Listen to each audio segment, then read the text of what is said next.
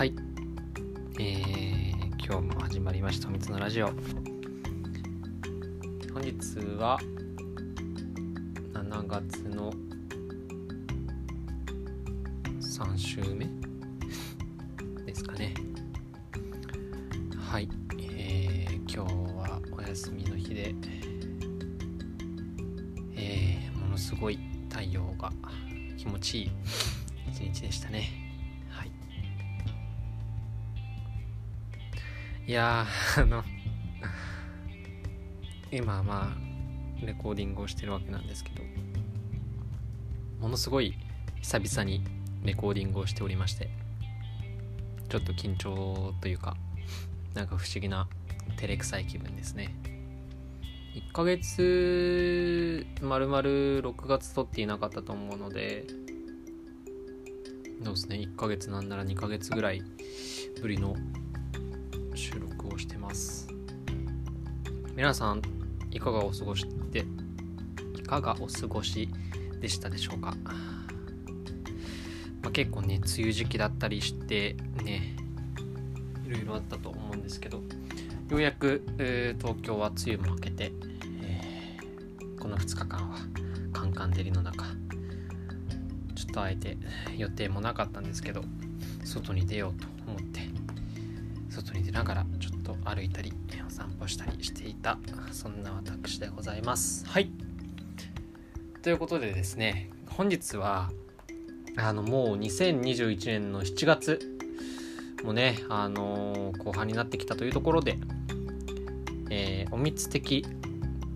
上半期えーベスト10ですね、えーこの上半期で最も聴いたアーティスト。ちょっとこれをねあの本当うちはネタで申し訳ないんですけれどもご紹介をしていこうかななんて思っております。はい。ねもう半年が2021年も過ぎましたのでちょうどですねあの1年あの経つタイミングというかそのタイミングであの Spotify というねあのストリーミングサービスがまあ大体あなたこの曲めっちゃ聴いたよとかそういうのをねサマリで出してくれるんですよね。Spotify ユーザーだったら皆さん知ってると思うんですけれど、まあ、年間で一番聴かれた曲だったりとかあの聴かれたアーティストだったりとかまあいろいろあるんですけれども、まあ、ちょっとそういうデータは元にせずにあの僕がこの上半期でえーとても印象に残っている曲だったり、まあ、これやっぱ聴いたなっていうようなことをねちょっと総括をしていこうかななんて思ってます。はい。まあ結構ねあのーことあるごとに音楽の話はしていたので過去に、うん、聞いたことがあるようなアーティストも出てくるんじゃないかなと思うんですけれども。ちょっとお付き合いいただければなと思います。はい。ではでは早速始めていこうと思います。はい。えー、上半期個人的、えーヒット歌手ベスト10、えーまずですね10ということなので10位から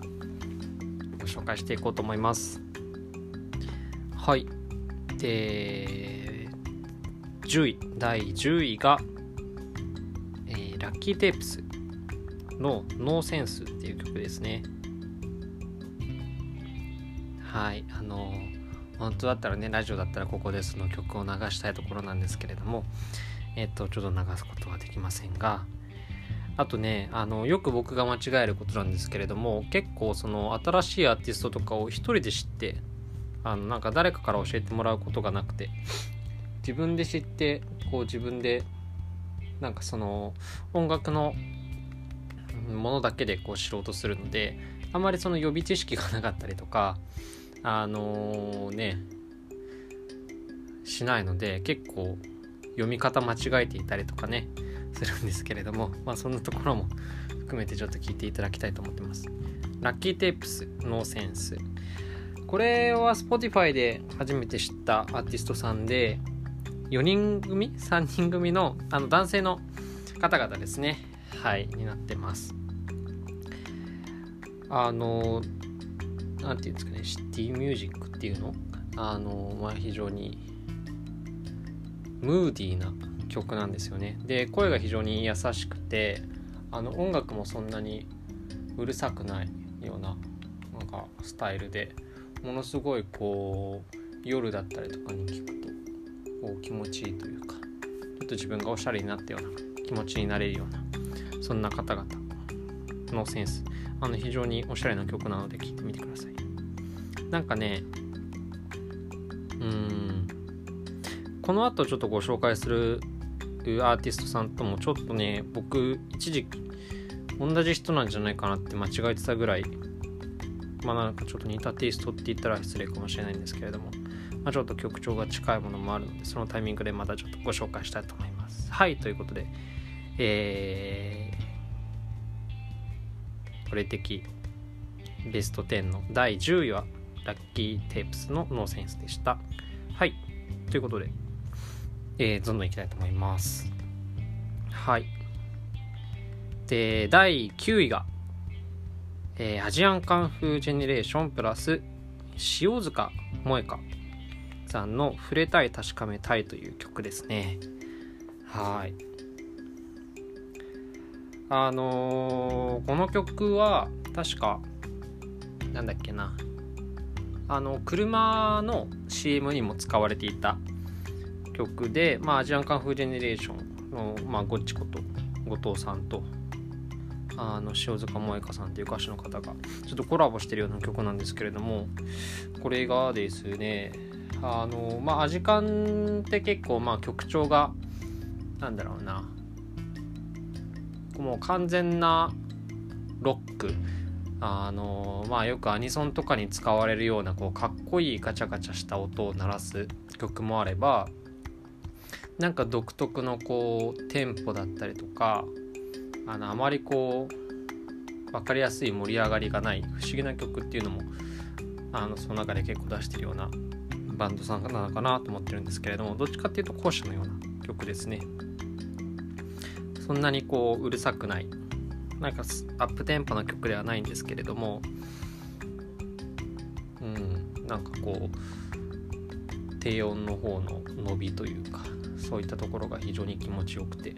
で塩塚萌香さんっていう方は僕は知らないんですけれどもうまい具合に2人の歌声っていうところが混ざり合ってて。非常に好きです。あのアジアンカンフージェネレーションさんはまあね僕はアフターダークっていう、まあ、ブリーチですね。アニメのブリーチの曲をまあ意識して聴いたのが多分初めてだったんですね。まあ、小学校の時にあのブリーチのベストアルバムをあの誕生日プレゼントとかで買ってもらったことがあってそこに「アフターダーク」が入っまあしばらくそれが小学校だったのでそのまま聴いてたんですけどまあね中学校高校になるとまあソラニンだったりとか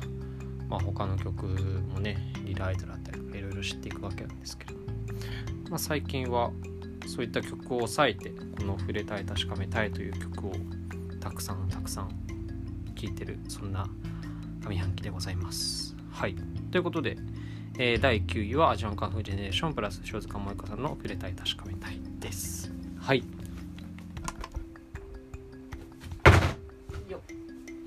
まあねえー、まあ2位までちょっと出てきましたけれどもちょっとねあの知識不足もあるので片手でちょっと携帯を出しながら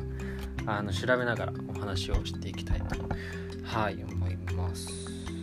ではえー、第8位はシラップさんのドゥエルですはいシラップさんですね皆さんご存知ですか？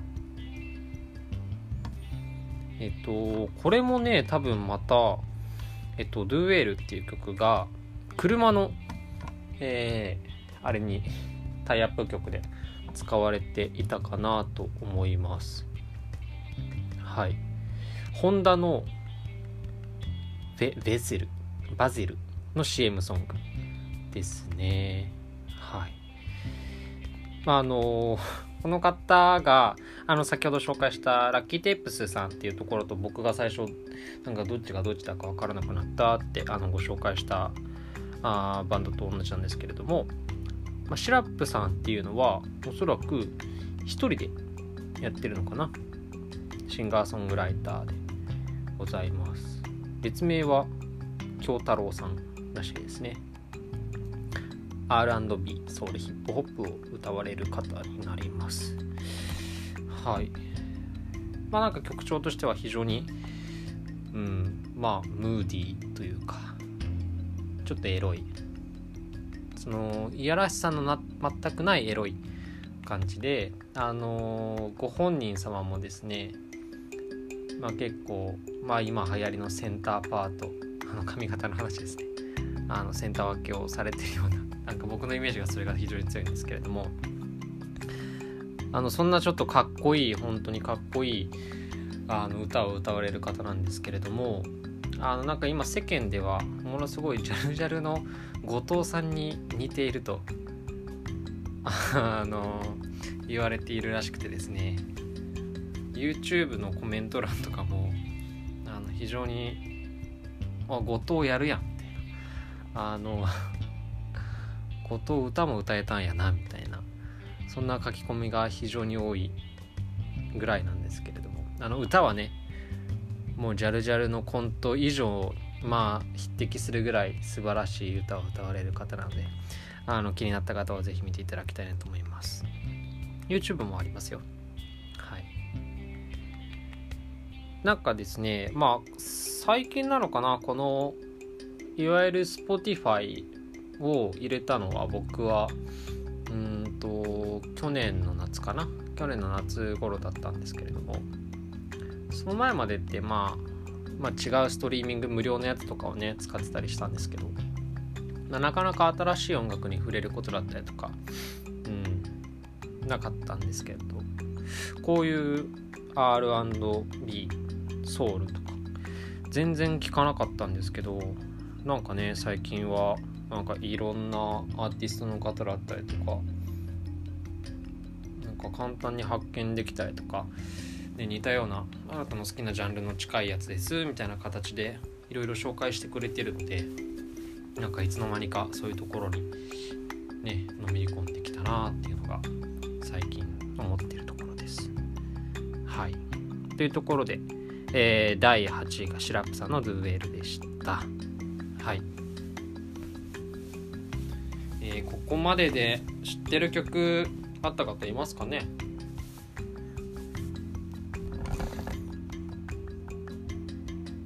えー、10位がラッキーテープスさんのノーセンス9位がアジアンカンフージェネレーションと塩塚萌子さんの触れたい確かめたい。8位がシラップさんのドゥーウェールとなっております、まあなんかそうだな。タイプとしては結構みんな近いんですかね。割とこう抑えめというかあのそんなに激しくない曲がここまで続いてますが、えー、次7位に行きたいと思います。はい。えー、7位がですねこれはもう言わずもがな、えー、知ってる方も多いんですけれども、えー、ゆうりさんで「かくれんぼ」になります。はい。シンガーソングライターのゆうりさんですね。2019年の6月に YouTube の公開をスタートして2020年になってからメジャーデビューをされたというのが Wikipedia に載ってました。ね。あのー、まあもう一つとてもとても有名な曲で「ドライフラワー」という曲もあるんですけれども僕はドライフラワーよりもかくれんぼの方が効いてますねうん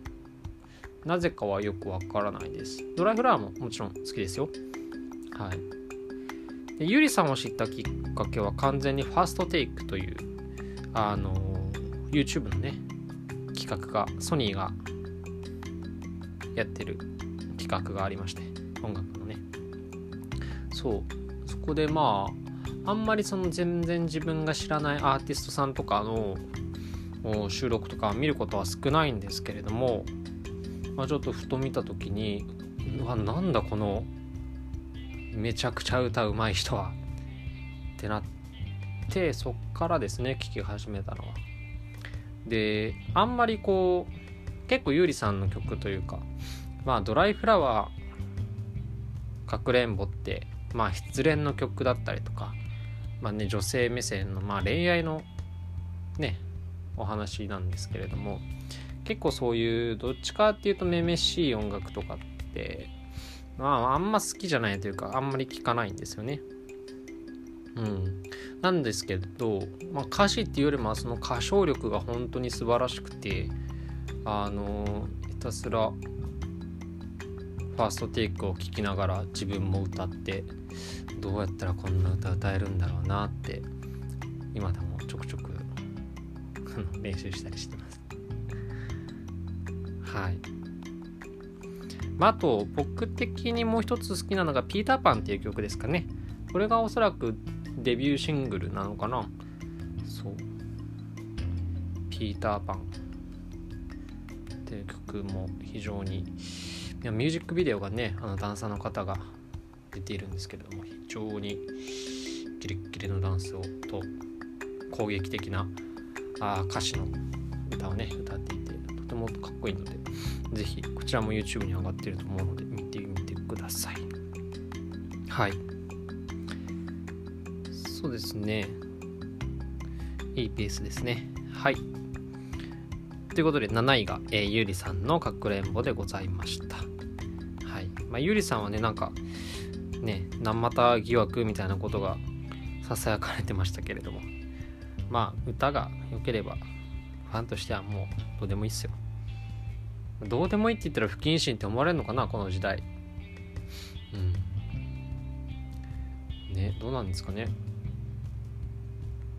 なんかね有名人って呼ばれるその芸能人の方々のねプライベートを暴いてもそんなにねいいことないじゃないですか。最近だとあの福山雅治さんのラジオもちょくちょく聞いたりするんですけどね福山さんの基本的にはこうメディアに対してのコメントっていうのはされてなかった方なんですけれどもさすがにこのご結婚されて子供ができて、ね、その子供がいる中でこう写真が撮れるみたいな。ことに対してすごい苦言を珍しく本当に珍しく苦言されてましたけどね。でもそういうことなんだろうなって。急にちょっと台揃えちゃいましたね。はい。ちょっとじゃあ戻しまして。えー、第7位はゆうりさん。のかくれんぼでしたはい。あと2つあと1つですね。えートップ5トップ10からトップ6まで。はい。5曲までいきたいと思います。はい。ではでは続きまして、えー、第6位ははい。オーサムシティクラブの「忘れな」です。いやーこの曲はね抜くことはできませんでしたね。はい。あのー、映画の主題歌ですね「花束みたいな恋をした」えー、菅田将暉さんと有村架純さん。このお二人がね主演でされていらっしゃった、えー、坂本龍二さん監督の「カルテット」とかねあの東京ラブストーリーを書かれた方の結婚のラブストーリーでございましたがそこに使われているのがこの「オーサムシティクラブの忘れな」という、え、ものだったんですけれども主題歌ではないんですよね。あのあくまでインスパイアソングっていうところであの当初使う予定がなかった曲だったらしいんですけれどもまあこの映画を見たあのー、このまあバンドの方々がこんな曲ができたんでよかったらって言ったら非常にこういい出来だったのでちょっと映画のプロモーションに使わせてって言って劇中で一回も流れないんですけれどもあの映画って言ったらこのねあのワンフレーズ「春の歌が」っていうね。春の歌がだっけ？ちょっと今ド忘れしちゃったんだけど春の声かな。うん。そんなねあのパッとこう思い浮かぶぐらい鮮烈な印象を起こした彼らなんですけれどもあんまねこの曲以外はまだね触れてないんですよね。どうなんですかね？いいいいんですかね？なんか忘れなが良すぎて僕の中で。で映画とマッチしすぎてて他の曲に手がまだ出せてないっていうのが現状ですね。ねあの曲はあの曲というかあの映画はまあちょっとまあ題材にしたぐらい僕の中でも非常にこう素晴らしいというかあのいい映画だなと思っているんですけれども。なんか上半期のそのティーン10代が選ぶなんか流行ったものランキングみたいな中でトップ5ぐらいに入ってましたね。花束みたいなことでした。ちょっとね映画としては年代上向けに作ってある。まあ僕とか僕よりもちょっと上ぐらいなのか、まあ、20の後半とか30なのかな？ぐらいのそのサブカルが、まあ、メインなんですけれどもやっぱそこじゃなくてそのティーンに刺さるっていうのもなんか面白いよなっていうことは思いますよね。やっぱりなんかそういうものって若者っていう言い方で一緒くたにくくるのは良くないんだけれども、ね、ちょっとこう年上のサブカルにみんな手を伸ばす背伸びするっていうのがやっぱりあるっていうことをね あの菅田将暉さんの「オールナイトニッポン」で言ってました。あの僕じゃないですこれは。ねはい。そんなこともありまして。でねオーサムシティクラブの忘れ名はなかなか一人でカラオケで歌えないんですよ。あの女性パートがありまして。そう。恐ろしく高くなっちゃうのでねカラオケ行った時になんかああいう歌を一緒に歌えるといいんだろうなと思いながらそもそも最近はカラオケにすら、えー、行けないこのご時世でございますのでね。えー、まあそんなことも言ってられないんですけれどもまあ第6位は忘れなということになりました。はい。ということでですね、えー、10位から6位まで。はい。今日はお話をさせていただきました。はい。結構まあメジャーどころが多いのかな。うん。ね。メジャーどころが多いと思います。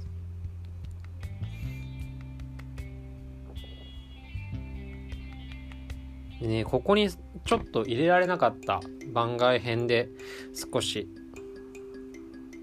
言いたい言いたいというか紹介したいのがえっと2つありまして。あのねこれもね多分めちゃくちゃ有名なバンドなんですけど僕周りでこのバンド聴いてる人いなくて読み方わかんないんですけどシーズさんですかね。あの SHE あのチョン S シーズ。なんかすごいファンの方に怒られそうだけど。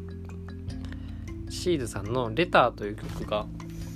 あのまあちょっと10位にはなら入らなかったんですけれども、えー、めちゃくちゃめちゃくちゃ好きです。この方々も本当に声が素晴らしいんですよね。ちょっと甘めの声で、まあ、おしゃれっていうよりもちょっと爽やかなのかな。うん。あとですねえー、あとはまあもう来る12月24日、えー、劇場版が公開されます、えー、呪術廻戦のオープニングに使われておりましたイブさんの、えー、海外期間ですね。はい。まあやっぱね呪術廻戦はこの上半期ね世間をあって言わせた作品のサブカルの一つですよね。カルチャーの。ねあの「鬼滅の刃」というところが非常に世間をざわつかせましてまあその後釜なんかと言われているようなアニメなんですけれどもおまあねアニメ自体もものすごいかっこいいんですがこの「開会期間」というものもね非常に世界観とマッチしながらものすごいアップテンポかつ高難易度の歌声を披露されているっていうのが素晴らしいなと思ってます。イブさんも歌い手さんなんですよね、もともと歌い手というか、あの、なんだ、ボカル、ボカロとかの制作だったりとかされる方っていうのを最近聞きました。はい。まあ特徴的な声でもあって僕は好きなんですけれどあのもう一つイブさんで言うとあの聴いてた曲があって「夜は入」っていくかな？夜は廃か。っていう曲かな。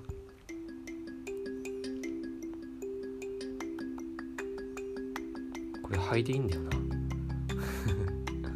あれ違うのかな？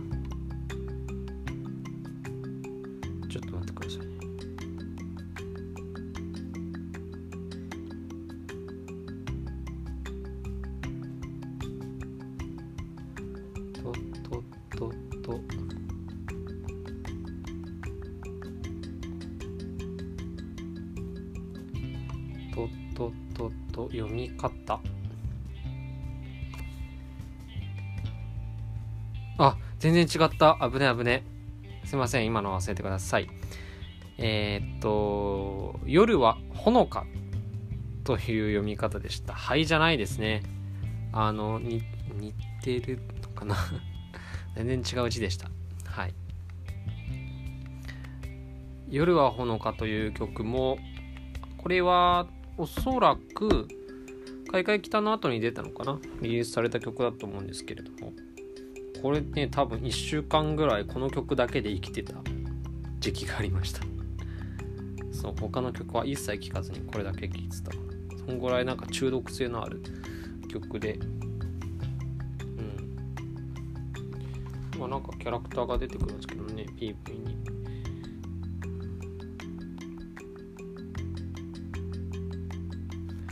これ2021年4月30日に配信リリースされてます。はい。というところで、えー、皆さんの知ってるアーティストないし楽曲はありましたでしょうか、えー、今回はですねちょっと前後半分けてお話をしていきたいと思いますので、えー、トップ5は、えー、また後日ですね、えー、後日と言いながら多分僕はこのまま撮るのかもしれないんですけれども後日えー、公開をしていきたいなと思います。はい。まあそんなところで、えー、今日はここまでとしていきたいと思います。なかなかね、あの、天気がいきなり良くなったりとかして、熱中症なんかもね、あの気をつけないとなかなか危ないですからね、あの皆さんもちょっとそこは気をつけながら、まあ、ただ梅雨長い、長くはないか。まあ、梅雨が明けましたので、えー、ちょっとね、皆さんで元気に。元気にもいいか。まあ、幸せに、